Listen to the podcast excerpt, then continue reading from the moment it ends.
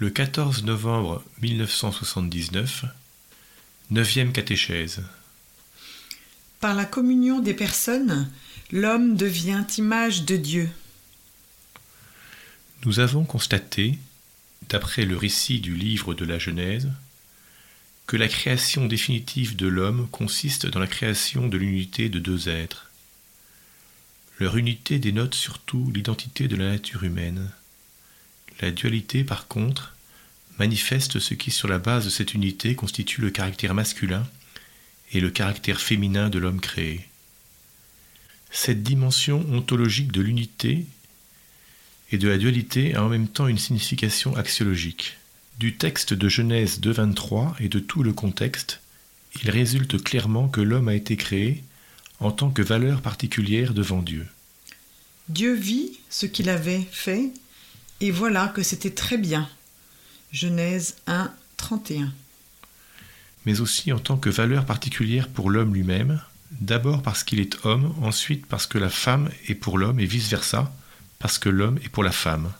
Alors que le chapitre 1 de la Genèse exprime cette valeur sous une forme purement théologique et indirectement métaphysique, le chapitre 2 par contre révèle pour ainsi dire le premier cercle de l'expérience vécue par l'homme en tant que valeur. Cette expérience est déjà inscrite dans la signification de la solitude originelle, puis dans tout le récit de la création de l'être humain, comme homme et comme femme. Le texte concis de Genèse 2.23, qui révèle les paroles du premier homme à la vue de la femme créée, prise de lui, peut être considéré comme le prototype biblique du cantique des cantiques. Et s'il est possible de détecter des impressions et des émotions en lisant des paroles si anciennes, on pourrait aussi risquer de dire que la profondeur et la force de cette première émotion, de cette émotion originelle éprouvée par l'homme-homme, devant l'humanité de la femme et en même temps devant la féminité de l'autre être humain, est vraiment unique et ne saurait se reproduire. De cette manière, la signification de l'unité originelle de l'homme s'exprime, à travers les caractères masculins et féminins, comme franchissement des confins de la solitude, et en même temps comme affirmation, à l'égard des deux êtres humains, de tout ce qui, dans la solitude, est constitutif de l'homme. Dans le récit biblique, la solitude est une voie qui conduit à cette unité, qui, suivant Vatican II, peut se définir comme communio personarum.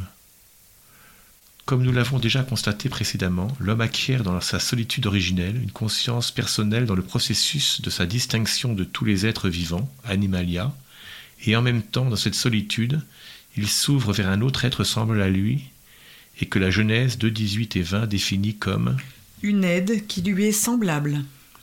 Cette ouverture décide de l'homme-personne, non moins, et peut-être même plus, que la distinction même. Dans le récit biblique, la solitude de l'homme se présente à nous non seulement comme la première découverte de la caractéristique transcendance propre à la personne, mais également comme la découverte d'une adaptation à la personne et donc comme ouverture et attente d'une communion des personnes. Ici, on pourrait se servir du terme communauté s'il n'était aussi générique et n'avait un si grand nombre de significations. Communion dit beaucoup plus et avec plus de précision, car ce terme indique précisément cette aide qui découle en un certain sens du fait même d'exister à côté d'une personne.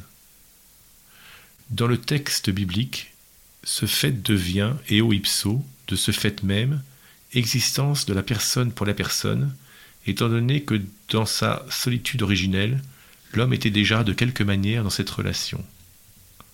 Ceci est confirmé dans un sens négatif précisément par sa solitude.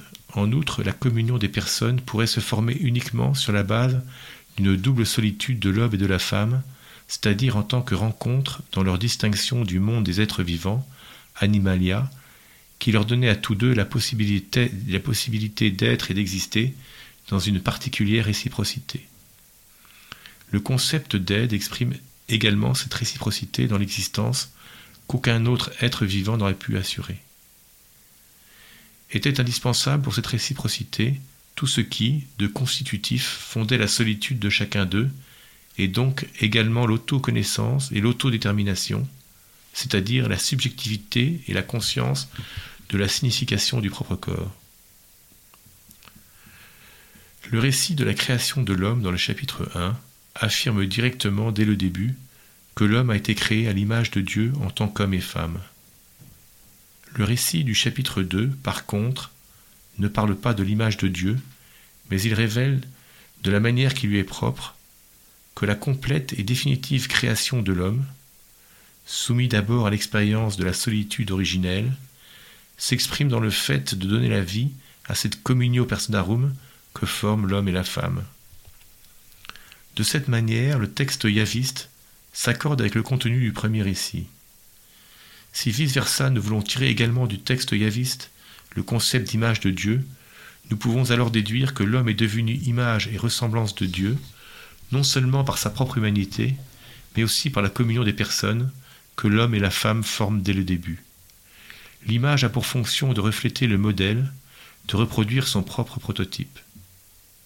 L'homme devient image de Dieu, moins au moment de la solitude qu'au moment de la communion. En effet, dès l'origine, il est non seulement une image qui reflète la solitude d'une personne qui régit le monde, mais aussi et essentiellement image d'une insondable communion divine de personnes.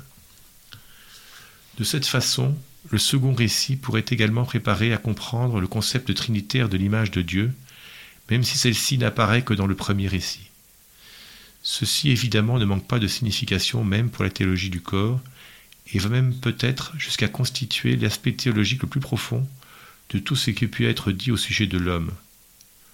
Dans le mystère de la création, sur la base de la solitude originelle et constitutive de son être, l'homme a été doté d'une profonde unité entre ce qui est en lui humainement et de par le corps est masculin, et ce qui est en lui également humainement et par le corps est féminin.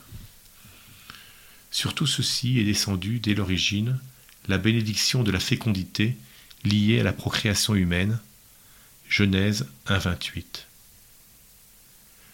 De cette manière, nous nous trouvons quasi dans la moelle de la réalité anthropologique dont le nom est corps. Genèse 2.23 en parle pour la première fois et directement en ces termes. Chair de ma chair et os de mes os. L'homme mâle prononce ces paroles comme s'il pouvait seulement à la vue de la femme identifier et appeler d'un nom ce qui de manière visible les rend semblables l'un à l'autre et en même temps ce en quoi se manifeste l'humanité. À la lumière de la précédente analyse de tous les corps avec lesquels l'homme est rentré en contact et qu'il a conceptuellement défini en leur donnant le nom animalia, l'expression chair de ma chair et os de mes os acquiert proprement cette signification, le corps révèle l'homme. Cette formule concise contient déjà tout ce que la science humaine pourra jamais dire sur la structure du corps comme organisme, sur sa vitalité, sur sa physiologie sexuelle particulière, etc.